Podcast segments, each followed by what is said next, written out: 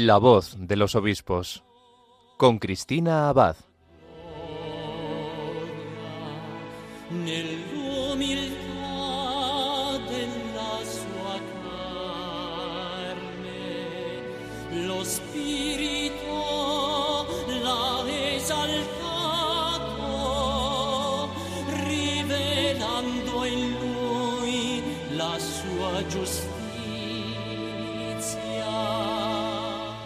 Muy buenas noches, querida familia de Radio María.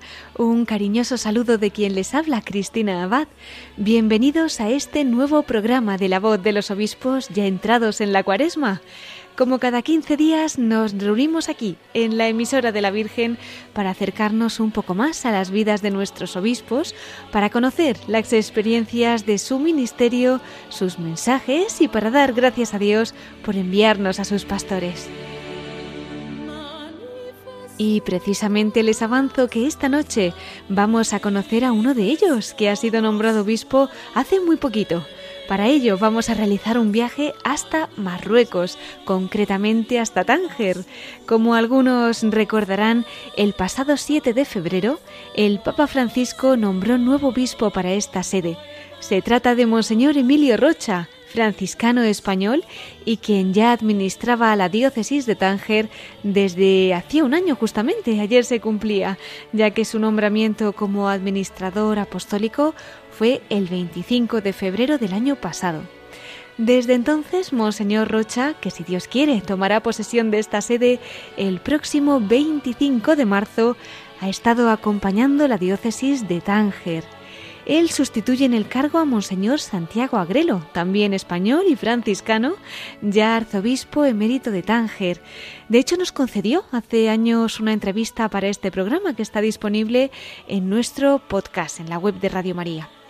Pues tendremos la oportunidad esta noche de conocer al nuevo obispo que el Santo Padre ha designado para gobernar la diócesis de Tánger, a Monseñor Emilio Rocha, Podremos también conocer más detalles sobre esta diócesis en la que una minoría católica mantiene viva la semilla de la fe.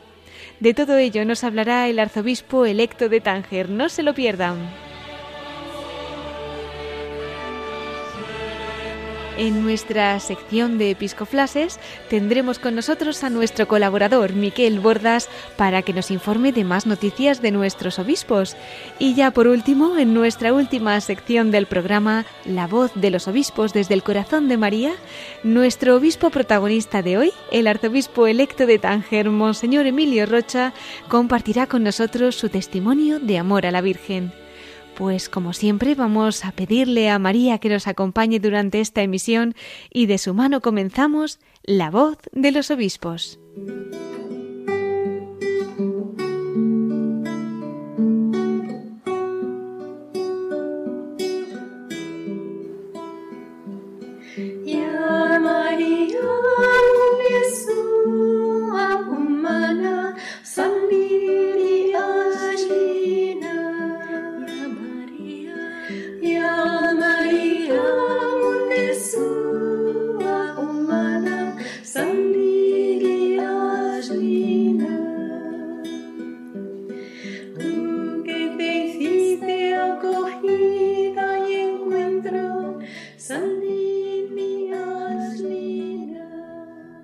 Pues queridos oyentes, como les anunciaba esta noche vamos a dar un salto a través de estas ondas para irnos hasta Marruecos, concretamente hasta Tánger. Allí nos espera su arzobispo electo, Monseñor Emilio Rocha, franciscano, español, concretamente madrileño, y quien el 7 de febrero pues será nombrado, como decíamos, arzobispo de Tánger. Él ha estado como administrador apostólico de esta sede desde el 25 de febrero del año pasado. Y bueno, antes de que le podamos conocer un poquito mejor con esta entrevista que nos ha concedido, les comento que él nació en 1958 en Madrid, es fraile de la provincia de la Inmaculada en España, ingresó en la provincia de San Gregorio Magno de Filipinas en el año 1975 e hizo su primera profesión en Arenas de San Pedro, en Ávila, y esto fue en septiembre de 1978. La profesión solemne la haría en Ávila el 18 de septiembre de 1982. Obtenido el título de profesor de GB y cursada en el Pontificio Ateneo Antonianum de Roma la carrera eclesiástica, don Emilio Rocha fue ordenado presbítero en la iglesia San Juan de los Reyes de Toledo, y esto fue un 16 de febrero de 1991. Además, tiene una diplomatura en Teología de la Vida Religiosa y otra en Formación Vocacional. Es bachiller en Filosofía y licenciado en Estudios Eclesiásticos. En la Orden ha sido profesor, maestro de postulantes, más tarde de profesos temporales. Ha sido también guardián, definidor provincial, vicario provincial, visitador general de la provincia de Cartagena en el año 2011 y de Santiago de Compostela en 2018. Además, don Emilio Rocha ha impartido numerosas tandas de ejercicios espirituales y cursillos de espiritualidad. Y como decíamos, el 7 de febrero, pues se hacía público su nombramiento como arzobispo de Tánger. Pues queridos oyentes, sin más dilación, vamos a dar la bienvenida a Monseñor Emilio Rocha, arzobispo electo de Tánger. Muy buenas noches, don Emilio, bienvenido a la voz de los obispos. Buenas noches también a, a ti y a todos los oyentes de Radio María. Pues muchísimas felicidades de parte de toda esta familia de la Virgen de Radio María por ese nombramiento como arzobispo de Tánger. Si Dios quiere, pues tomará posesión ya el 25 de marzo, ¿verdad? En esa solemnidad de la Anunciación, la Virgen le ha escogido pues un día precioso. Pero, don Emilio, vamos a remontarnos pues a ese 7 de febrero, ¿verdad? Una fecha importantísima ya en su ministerio en la que se hace público su nombramiento como arzobispo de Tánger. Cuéntenos cómo acogió esta noticia, qué pasó por su corazón en esos momentos. Bien, pues eh, en primer lugar, una sorpresa, pero entre comillas. ¿Por qué sorpresa, entre comillas? Porque, bueno, yo llegué aquí como administrador apostólico de la diócesis hace ya casi un año. El como administrador fue el 25 de febrero del año pasado. Y es verdad que después de 11 meses, bueno, pues eh, la noticia es menos sorpresa porque uno empieza a pensar que, hay bastantes posibilidades de que el, Santo Padre al final eh, pues pensara en mí. Por tanto, la sorpresa que entre, entre comillas, pero una gran acción de gracias a Dios. Acción de gracias porque yo creo que es una gracia, un regalo el poder servir a la Iglesia también en el ministerio episcopal y al mismo tiempo mucha serenidad de ánimo porque yo es algo que en mi larga vida, tengo 64 años, nunca se me había pasado por la cabeza, ni lo había imaginado, ni mucho menos deseado. Entonces entiendo que con las mediaciones que Dios tiene, eh, es el quien está detrás y bueno, pues cuando Él pide algo, si no hay motivos evangélicos para decir que no, pues gratitud y alegría en el corazón. porque usted, don Emilio, como franciscano, em, pensó alguna vez, a lo mejor no Marruecos, pero que podía llegar también pues en su vida esa época, ese periodo de misión en otros lugares o no se vio nunca por tierras lejanas? Sí, sí, sí, yo he pedido durante muchísimos años ir a misiones, pero ¿Ah, en, la, en la provincia donde yo he vivido y de la que sigo siendo parte, primero la de Castilla y luego una vez unidas varias provincias franciscanas en España, la de la Inmaculada, bueno, pues eh, los superiores siempre han entendido que, que mis misiones tenían que ser en otro campo, fundamentalmente en la formación a la que he dedicado muchos años, y lo que yo he aprovechado es los periodos de vacaciones de, verano, ese mes que, que se queda un poco para actividades más libres, bueno, pues he estado haciendo un trabajo eh, que podríamos llamar de, de, evangelización misionera. Durante, yo me ordenó en el 91 y del 91 al 96 estuvimos yendo algunos frailes y yo también durante la guerra de los Balcanes a la zona de Sarajevo eh, con ayuda humanitaria con una pequeña ONG que creamos en, en Toledo y luego en Alcalá de Henares. Y una vez que, que, la guerra terminó en el 96, pues he estado yendo hasta prácticamente mi última etapa como formador en, en Murcia de los procesos temporales que me lo impedía, yendo a Albania, a la zona norte, junto a, a Kosovo, las montañas de Tropolla, donde hay una comunidad de religiosas y no hay, no hay presencia sacerdotal. Entonces, bueno, pues en Navidad, Pascua, verano, eh, repartiendo esos días las vacaciones, pues pues a, colaborar pastoralmente en aquella población católica del norte de Albania. Por lo tanto, este deseo ha existido siempre, pero hacia Marruecos la verdad es que nunca había mirado. Los caminos del Señor. Qué interesante lo que nos cuenta, ¿no? De esa misión en Sarajevo, en Albania. Si quiere compartir también, pues algún recuerdo especial de esos momentos, yo creo que también puede ser bonito compartirlo aquí con nuestros oyentes y trasladarnos un poquito, pues también a lo que fue el sufrimiento de entonces, ¿no? Y cómo el Señor, con esa presencia de la Iglesia, consolaba y estaba ahí cerca de su pueblo, también a través de ustedes, los franciscanos, los sacerdotes. Bien, son dos experiencias muy distintas. La de Sarajevo efectivamente fue durante la guerra, por lo tanto, mi primer encuentro fue en el 91, una marcha internacional que se hizo por la paz con el señor Donino Bell, un obispo de Italia, que ha fallecido, y se trataba de hacer utópicamente una fuerza de interposición entre los serbios y, y los y los croatas en Bosnia. Al final fue un grupo mucho más reducido, unos 300, pero bueno, fue una experiencia eh, primera dolorosa porque estaban bombardeados los serbios, eh, es decir, allí se hicieron un, alto el fuego pactado yo creo que con la ONU para que no nos pasara nada este grupo de, europeos que andábamos por allí un poco eh, a lo loco. Y luego a partir de ahí fue una presencia, pero no tanto pastoral, porque es verdad que durante la guerra de los Balcanes los frailes y la iglesia siguió actuando, no tanto en la clandestinidad, pero sí en el, en el riesgo real de, de, la guerra. Pero siguieron atendiendo a las comunidades cristianas, por lo tanto no era una necesidad pastoral, sino humanitaria. Entonces era sobre todo eh, colaboración, el el, ministro o el presidente Bono de Castilla-La Mancha en aquel momento yo vivía en Toledo eh, aportó cantidad de ayuda para este para estos proyectos. Entonces se trataba de durante nuestra estancia traernos eh, proyectos preparados para luego durante el año eh, conseguir la, la financiación y poder volver pues con ambulancias con material quirúrgico para para la ayuda humanitaria. Mientras que en, en Albania era la realidad era humanitaria, pero sobre todo pastoral, porque en Albania el comunismo barrió con toda presencia religiosa cristiana, musulmana, daba lo mismo. Entonces se trataba de, eh, bueno, pues llegar a una población que, que llevaba años yo la primera vez que estuve eh, llegué a zonas de, de, las montañas del norte de Albania, de Tropolla, que no habían tenido presencia sacerdotal desde hacía 40 años. Madre mía. es decir, eh, es una realidad, eh, gente que había, había mantenido viva la fe, eh, transmitiéndola en secreto en la familia y fundamentalmente con el rezo del rosario cantado. Era conmovedor ¿Ah, era la gente en los bosques, donde nos juntábamos, no había ninguna iglesia en pie, eh, cantando el el rosario y bueno pues a partir del rosario las verdades de fe también cantadas una especie de credo con el fundamental cantado transmitido de abuelos a hijos de hijos a nietos y habían mantenido una fe muy viva muy muy muy activa pero sin presencia sacerdotal sin sin sacramentos Qué impresionante. una experiencia que poco a poco se fue suavizando la situación, porque es verdad que también de Italia y otros países empezaron a llegar misioneros, surgieron las primeras vocaciones, pero era una tarea pastoral preciosa, una zona donde no hay pueblecitos, prácticamente son casas aisladas con un huertecillo alrededor, y se fueron haciendo pequeñas iglesias, eh, inicialmente nos juntamos en los cementerios a rezar, y luego pequeñas iglesias, pero bueno, mm, te sorprende porque ponías la misa a las 11 de la mañana. Hmm. A lo mejor, bueno, pues había que ir andando por la montaña, llegabas a las 12 y la gente estaba desde las 8 de la mañana reunidos, rezando, cantando y esperando al sacerdote para la celebración.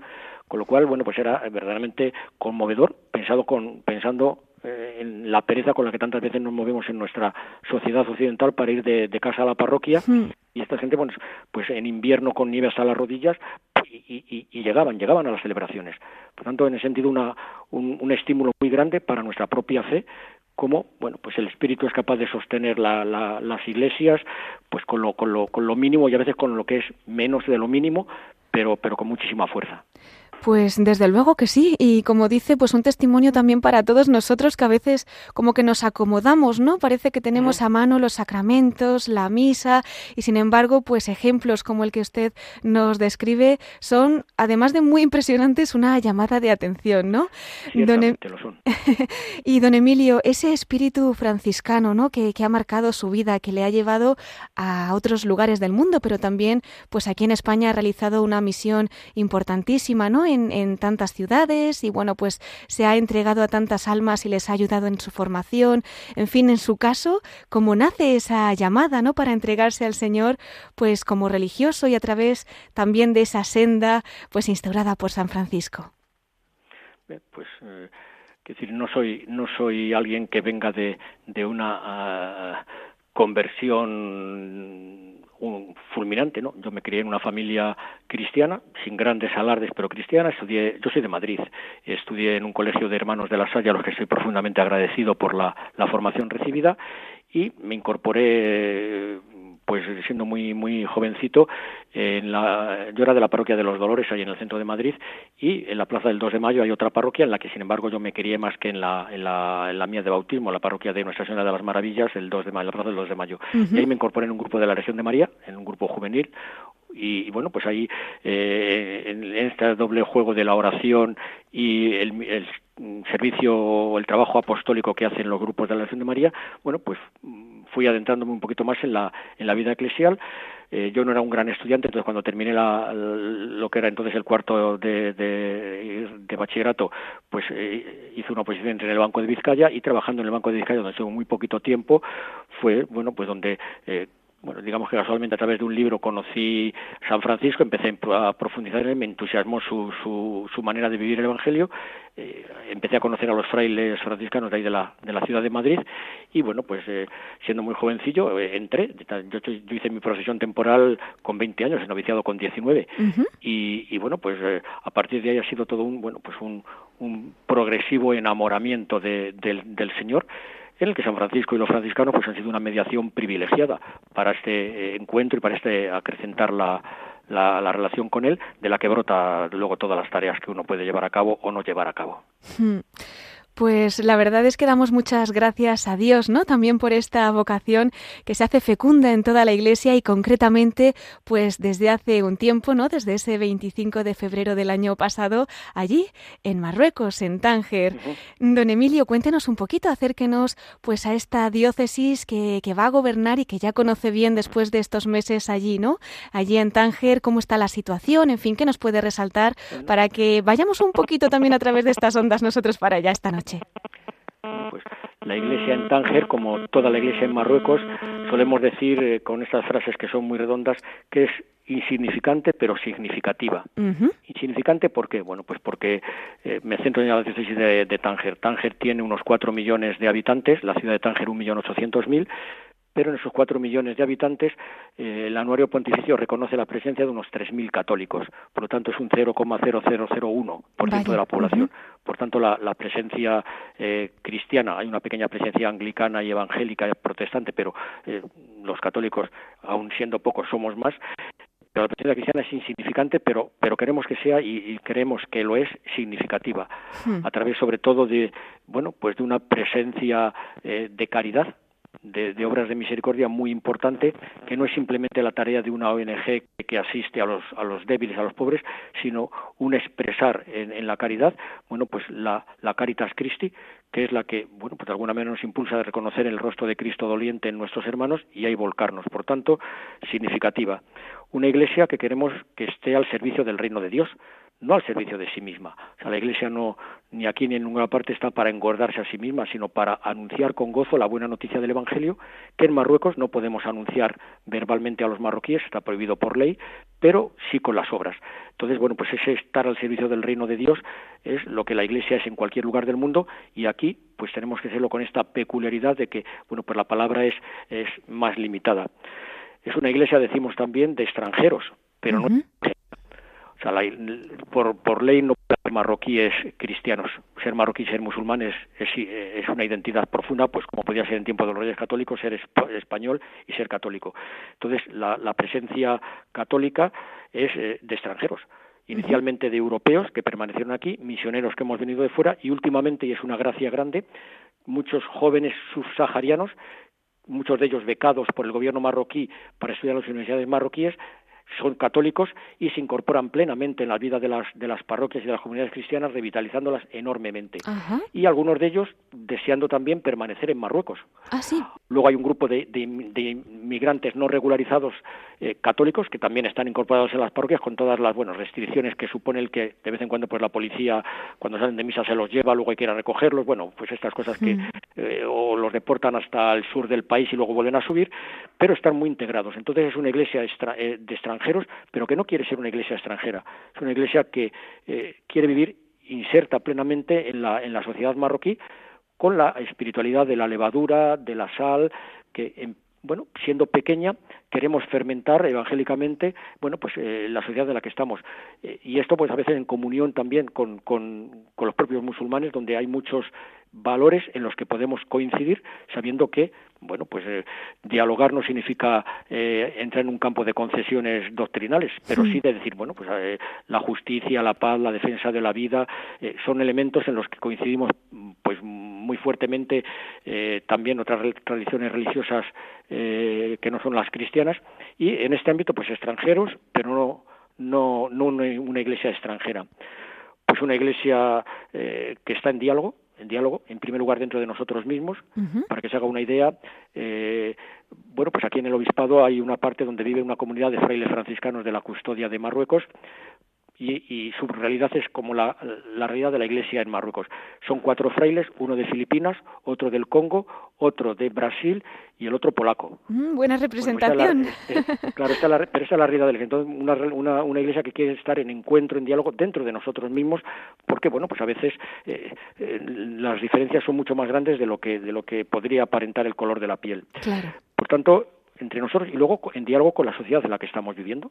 Una sociedad que es muy, muy serena, es mm, formalmente muy tolerante, ya digo, hay sus normas, por ejemplo, la, predicación del Evangelio a los, marroquíes está, bueno, pues vetada por ley, pero son montones de campos en los que colaboramos, trabajamos juntos, dialogamos, incluso encuentros, sobre todo con el mundo sufí musulmán, que es, bueno, más contemplativo, más, mm, más eh, místico, pues es posible tener encuentros preciosos de oración, de, de, diálogo, y, y luego, pues el diálogo que hay con, con, con, los vecinos de casa, con bueno pues con, los que nos rodean y, que es una, un, diálogo muy sereno porque decir es una sociedad muy acogedora, muy muy tranquila.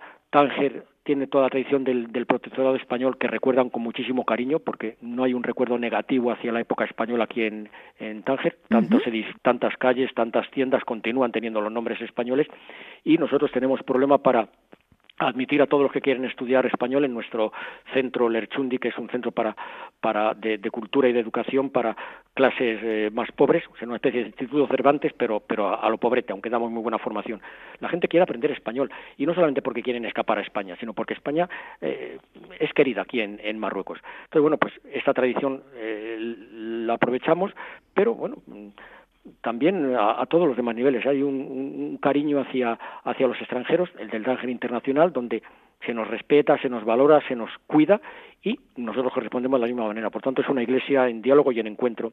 Y una iglesia que quiere ser puente, puente entre, entre Europa y África, puente entre eh, la cultura oriental y occidental, puente entre el cristianismo y el islam. Bueno, pues estamos en una zona que si lo miramos desde Europa es puerta de África y si lo miramos desde África es el tapón de Europa. Entonces, bueno, pues en esta situación donde enfrente de nosotros confluye el Mediterráneo y el Atlántico, tenemos enfrente Gibraltar, Tarifa, eh, bueno, pues esta, esta realidad eh, nos hace ser una especie de puente en el que queremos, bueno, pues manteniendo claramente la identidad, porque es irrenunciable, pero abiertos al diálogo. Pues un puente y con un faro muy importante, ¿verdad? Con esa minoría, pues pero bien significativa. y... ¿Lo del faro lo dices por el faro de Tánger o, porque te ha salido la frase? por la luz, por la luz. no, no, es que es muy importante. Tiene razón. Es muy, simbólico el faro. Tanto es así que, bueno, pues en el proyecto de escudo episcopal va el faro de Tánger. ¿Ah, sí? De alguna manera es, un símbolo que no es religioso, es aséptico, y, pero identifica la ciudad. Entonces, lo mismo que quiero que aparezca el, el, oso y el madroño de Madrid, Qué pues bueno el faro de Tánger. ¡Qué bueno! Pues había salido así espontáneamente, pero efectivamente muy simbólico, don Emilio, desde luego que sí. bueno, uy, veo que el tiempo pasa rapidísimo y sé que tiene la agenda muy apretada. Eh, pero ya para ir terminando, eh, ¿hay alguna petición especial que le quiera hacer al Señor esta noche? Pues para esta etapa, ¿no? Que se abre para usted como arzobispo de Tánger, que podamos también aquí desde Radio María rezar por ello. Pues mira, yo le, pido a él, para mí y para la iglesia que peregrina en, Tánger, algo que pedía San Francisco de Asís al inicio de su conversión, cuando él estaba eh, eh, buscando qué quería Dios de su vida y en torno a Asís, en la ermita del Cristo de San Damián, allí, eh, o mejor, en la ermita de San Damián, donde está el Cristo de San Damián, él oraba pidiendo algo. Pues esa, con esa oración que, yo hago para mí, para la diócesis de, Tánger, y la hago para todos los, los, católicos, pues de alguna manera concluyo lo que, lo que estaba diciendo. San Francisco oraba así, oh alto y glorioso Dios, ilumina las tinieblas de mi corazón, dame fe recta, esperanza cierta, caridad perfecta, sentido y conocimiento, Señor, para que cumpla tu santo y veraz mandamiento. Pues eso que San Francisco pedía lo pido para mí, para los los que mm, formamos esta iglesia que peregrina en Tánger y para toda la iglesia universal.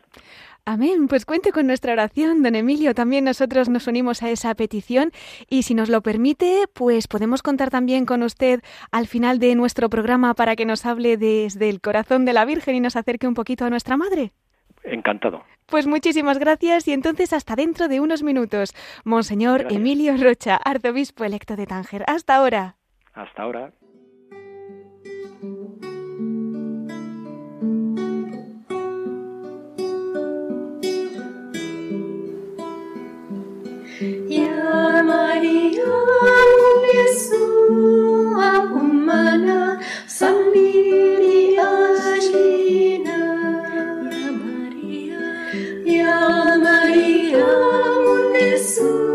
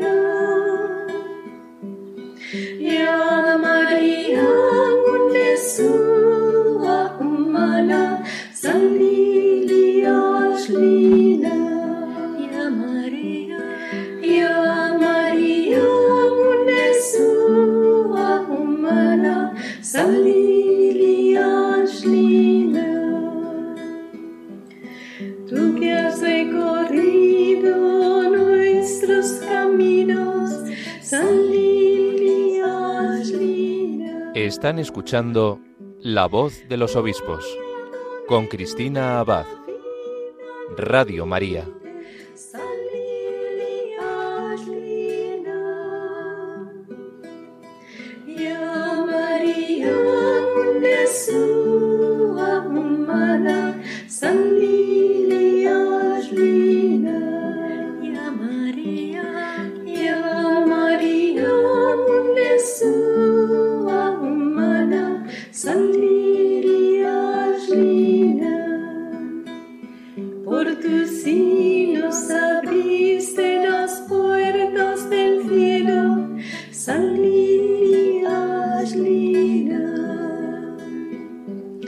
多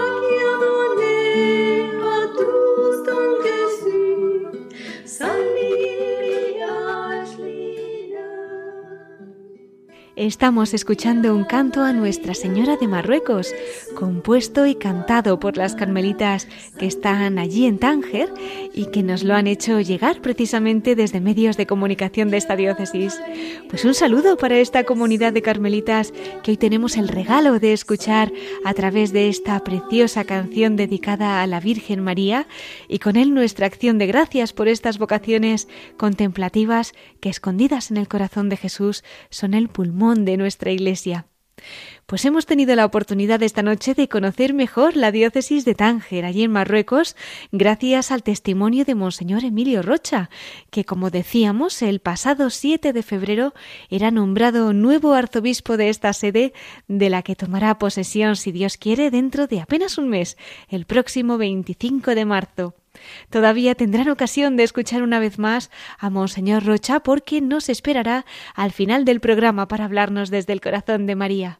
Pero antes tenemos más noticias de nuestros obispos que contarles y para ello damos paso a nuestros episcoflases con Miquel Bordas.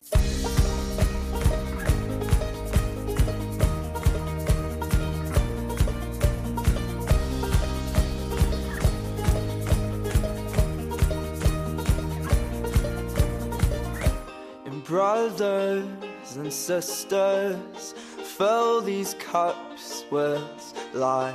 Please forgive them, cause they know not their lives. So take these words and make them right. So one day you and I will write our names in the sky.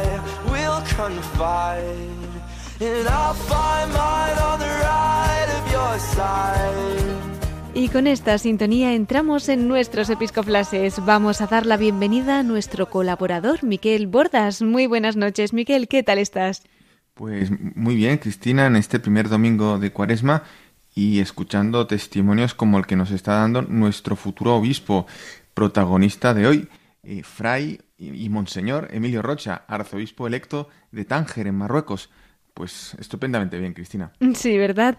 Realmente interesantísimo lo que nos ha contado. Luego conectaremos nuevamente con él. Bueno, Miquel, cuéntanos qué episcoflases nos traes para esta noche.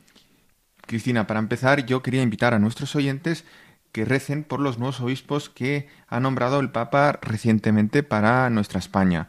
Así, el pasado 14 de febrero se hacían públicos dos nombramientos episcopales. Por un lado, el Papa Francisco ha nombrado obispo de Menorca al sacerdote Gerardo Villalonga, que hasta ahora ha sido y es administrador diocesano de esta sede. Y a su vez, su santidad el Papa Francisco ha nombrado obispo auxiliar de Barcelona al sacerdote David Abadías. En la actualidad, él ostenta el cargo de decano de la Facultad Antoni Gaudí de Historia, Arqueología y Artes Cristianas del Ateneo San Paciano de Barcelona. Bien, pues empezando por el primero, eh, el sacerdote Gerardo Villalonga, nombrado obispo para Menorca, para la diócesis de Menorca, vamos a recordar que esta diócesis estaba vacante desde que su titular, Monseñor Francisco Conesa, fue trasladado a Solsona, sede de la que tomó posesión el 12 de marzo del año pasado. Y desde entonces, Monseñor Gerardo Villalonga ha estado como administrador diocesano de esta diócesis menorquina y donde también ya había ejercido anteriormente este mismo cargo de administrador diocesano desde el mes de septiembre del año 2015 a enero de 2017. Y para que tomemos nota, la ordenación episcopal de Monseñor Gerardo Villalonga se ha fijado para el día 22 de abril en la Catedral de Menorca en Ciutadella. Y por otro lado, el obispo electo auxiliar de Barcelona, Monseñor David Abadías, va a colaborar en el gobierno pastoral de esta archidiócesis con su arzobispo, el cardenal Juan José Omeya, y también con los otros dos obispos auxiliares, eh, que son Monseñor Sergi Gordo y Monseñor Javier Vilanova. Recordemos que hace un año fallecía el obispo auxiliar también de Barcelona, Tony Badey.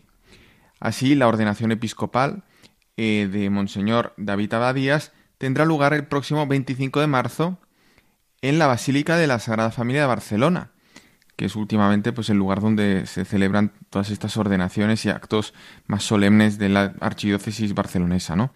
Y Cristina, precisamente, el mismo día en que será consagrado obispo también el protagonista del programa de hoy, de esta noche, Monseñor Emilio Rocha, como arzobispo de Tánger, pues ese mismo día será ordenado en Barcelona obispo auxiliar Monseñor David Abadías. Cierto, ese día pues muy unidos, ¿verdad? En la oración, rezando por ellos y por sus diócesis.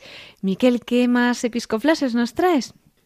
Cristina, ya que estamos en nuestro primer programa de esta cuaresma, eh, yo había pensado invitarte y a nuestros oyentes a escuchar alguno de los mensajes de nuestros obispos para este domingo, ¿no? Y en este caso, eh, si te parece, traigo la carta del obispo de Córdoba, Monseñor Demetrio Fernández.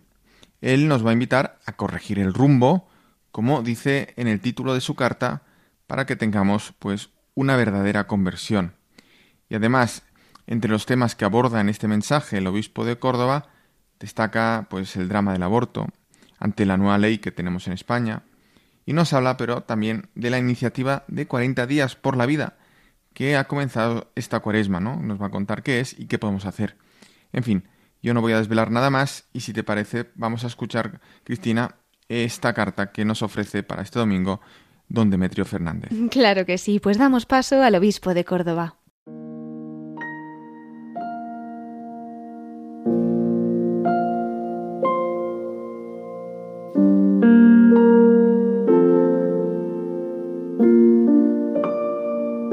Corregir el rumbo. Conversión. No vamos bien. Por este camino vamos a la ruina de la persona y de la sociedad. Sin detenernos a describir todo lo que va mal, guerras, nuevas leyes, costumbres, persecución de los cristianos, etc., entremos en nuestro corazón y veamos que también nuestra vida necesita un cambio de rumbo, una conversión. A eso viene la cuaresma, a ofrecernos una nueva oportunidad de cambio. Pero el cambio debe ser profundo, se trata de un cambio del corazón. El horizonte de la cuaresma es la Pascua, donde la fuerza del Espíritu Santo es más potente que todas las debilidades humanas. Ese Espíritu Santo ha sido derramado en virtud de la ofrenda redentora de Cristo. De su costado salió sangre y agua. Sangre redentora que inunda el mundo entero. Sangre derramada para el perdón de los pecados. Sin derramamiento de sangre no hay redención. Todas las fuerzas del mal cayeron sobre él, sobre Jesucristo, y él las venció con una dosis abundante de amor, porque llevaba en su corazón el Espíritu Santo, que desde la cruz ha derramado sobre el mundo entero. La cuaresma nos invita a la oración, al ayuno, a la limosna, como tres pilares en los que se apoya nuestra conversión. En este primer domingo se nos presenta Jesús en el Evangelio luchando cuerpo a cuerpo con Satanás, al que vence con la oración y el ayuno. Como si se hubieran desatado todos los demonios, vemos que la mentira, la violencia, el atropello de los derechos humanos, el mal en todas sus formas, aflora por doquier. No podemos afrontar tanta maldad solamente con un programa político. El mal se vence a fuerza de bien. Esos demonios solo se expulsan con oración y ayuno, nos recuerda Jesucristo. Pero, ¿cómo pueden los humanos llegar a tal desprecio de la vida que haga cada vez más fácil el aborto y no ofrezcan más medios para las personas que están en peligro de matar al hijo de sus entrañas. Se suprime el tiempo de reflexión, se rebaja la edad para cometer este crimen abominable, como lo llama el Concilio Vaticano II. Se niega la información previa al consentimiento informado. Crecen los derechos de los animales y sus crías, mientras el nascituro es despojado de todo derecho. Más aún, se proclama que el aborto es un derecho. 18 meses de prisión por matar una rata. Y se puede matar al niño en el seno materno con todas las facilidades. Nos recordaba estos días Monseñor Bernardito Auza, nuncio apostólico del Papa en España. Por eso, junto a esa oración y ayuno, que brotan de la conversión, hemos de despertar la conciencia personal y social ante la dormidera de una sociedad que parece entumecida y narcotizada. La vida ha vencido sobre la muerte en Jesucristo muerto y resucitado. También hoy la vida vencerá a la muerte. Apoyo de corazón la valiente iniciativa 40 días por la vida, desde el miércoles de ceniza hasta el jueves santo, que tiene lugar en el mundo entero para hacernos caer en la cuenta de la tremenda desgracia del aborto al que no debemos acostumbrarnos. También en nuestra diócesis hay personas que se apuntan voluntariamente para rezar ante la clínica abortiva y ofrecer a las mujeres otra alternativa, respetando siempre su libertad. En nuestra ciudad de Córdoba ya han sido rescatadas varias vidas que estaban destinadas a su destrucción y se han convertido varias mujeres que iban camino del exterminio. Surgen también iniciativas de apoyo a los cuidados paliativos, en lugar de la eutanasia, que suprime a los enfermos terminales. Si quieres colaborar, pregunta en tu parroquia. La cuaresma es tiempo de conversión, de cambio de rumbo. La vida prevalecerá, pero la lucha encarnizada entre la cultura de la muerte y la cultura de la vida, que ya denunciaba Juan Pablo II, está librando en nuestros días una de sus más importantes batallas. Tú, de parte de quienes te sitúas, ¿qué acciones concretas realizarás esta cuaresma en favor de la vida? recibid mi afecto y mi bendición.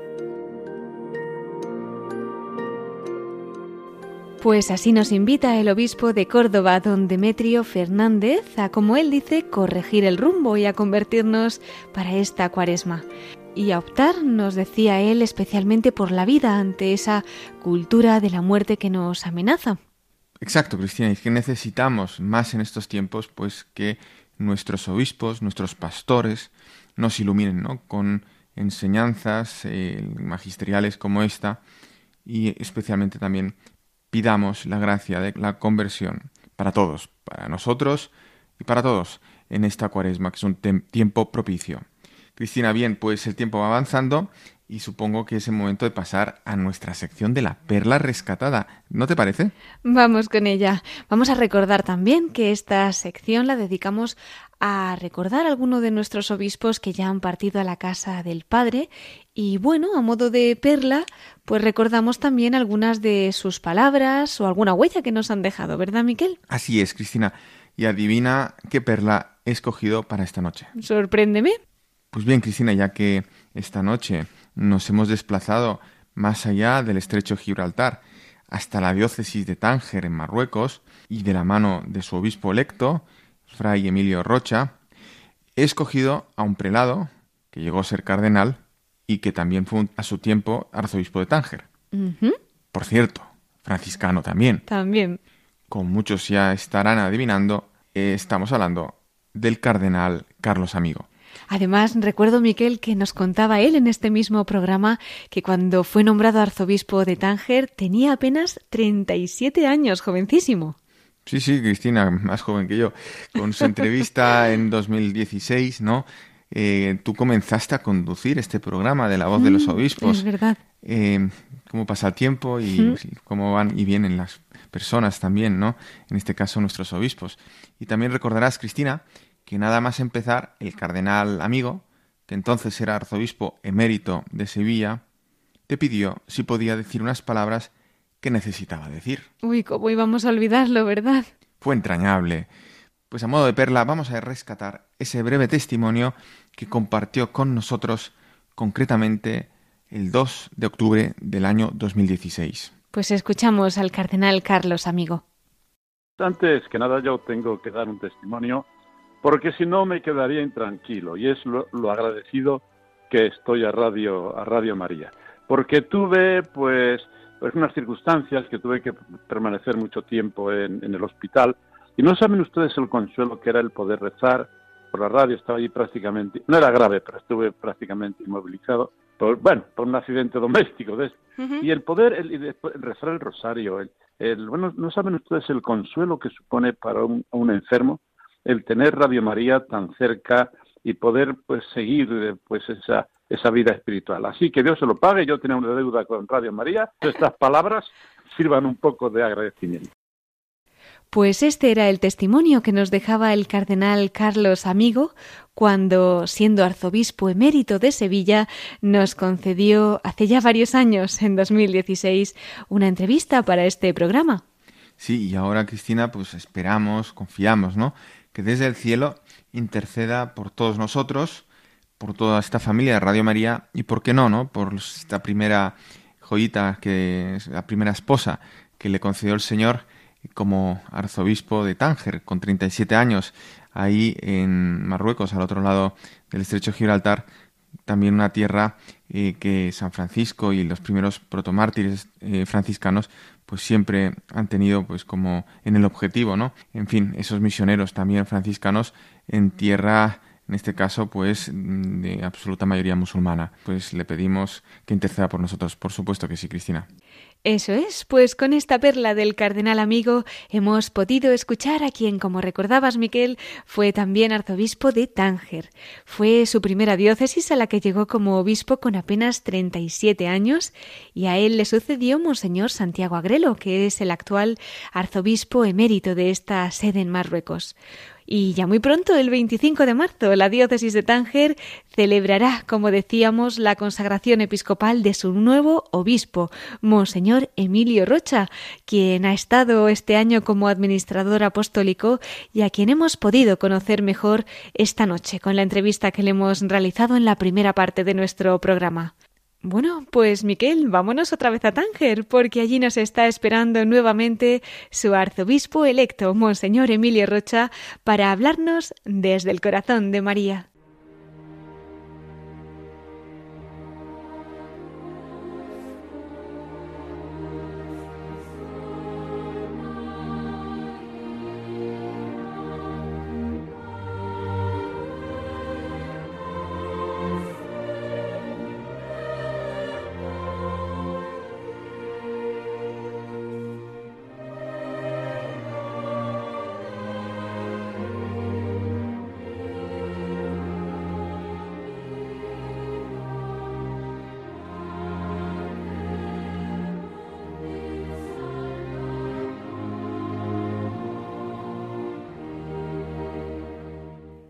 Pues queridos oyentes, entramos ya en la voz de los obispos desde el corazón de María. Hemos tenido en la primera parte de nuestro programa al arzobispo electo de Tánger, a Monseñor Emilio Rocha. Él ha compartido con nosotros pues cómo ha acogido este nombramiento como arzobispo de Tánger, nos ha hablado también de su vocación franciscana, nos ha acercado a esa diócesis que gobierna y ahora lo tenemos en esta última parte de nuestro programa para que nos hable desde el corazón de la Virgen muy buenas noches, don Emilio. Buenas noches. Pues ya para concluir en estos últimos minutos le invitamos a que si quiere compartir pues alguna vivencia, anécdota, pensamiento especial que nos lleve también a nosotros al corazón de la Virgen, podamos compartirlo. Os decía en la, primera parte que para mí eh, María, la Virgen ha tenido un papel muy importante. De hecho, mi, mi, introducción un poquito más firme en la Iglesia y en la vocación franciscana pasa a través de la Legión de María, a la que agradezco muchísimo eh, todo lo que me dio. Entonces, pues María, eh, la Virgen me ha acompañado, siempre me acompaña. el rosario forma parte de mi camino de, oración habitual.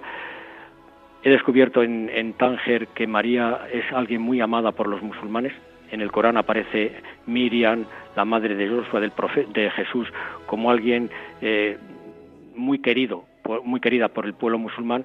Entonces encomiendo a María la Virgen, la encomiendo con, todo mi afecto y, filial, pues esta diócesis de, Tánger, esta iglesia pequeña, insignificante, significativa al mismo tiempo, que ella sea quien, eh, como madre, nos lleve de la mano para acertar en el camino que tenemos que recorrer le confiamos a ella nuestra, nuestra vida, nuestra misión, nuestra tarea. La Virgen que veneramos aquí como Nuestra Señora de Marruecos, en un icono precioso que han pintado las carmelitas descalzas del monasterio de, Tánger, de la ciudad, pues a ella le pedimos que, sostenga nuestro caminar, que nos, que nos anime, que, cuando tengamos pues eh, dificultades, eh, problemas, ella como madre no nos los resuelva, pero sí nos sostenga, nos conduzca de la mano hacia Jesús para encontrar en Él que es nuestro camino, nuestra verdad y nuestra vida, pues la senda para reemprender el camino con un corazón renovado. A María confío de, corazón eh, pues el presente y el futuro de esta eh, hermosa diócesis y tierra de Tánger.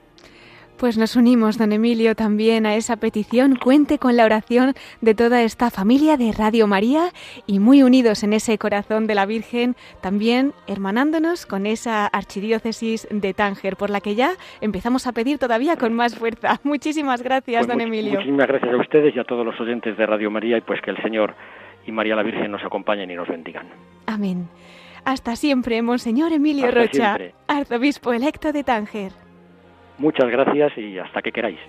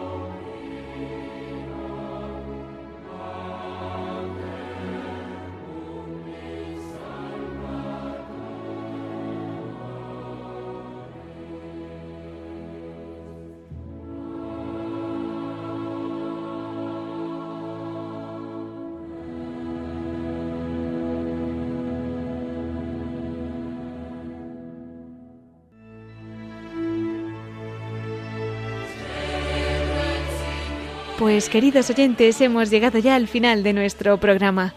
Ya saben que pueden encontrar este y todos nuestros programas en el podcast de Radio María.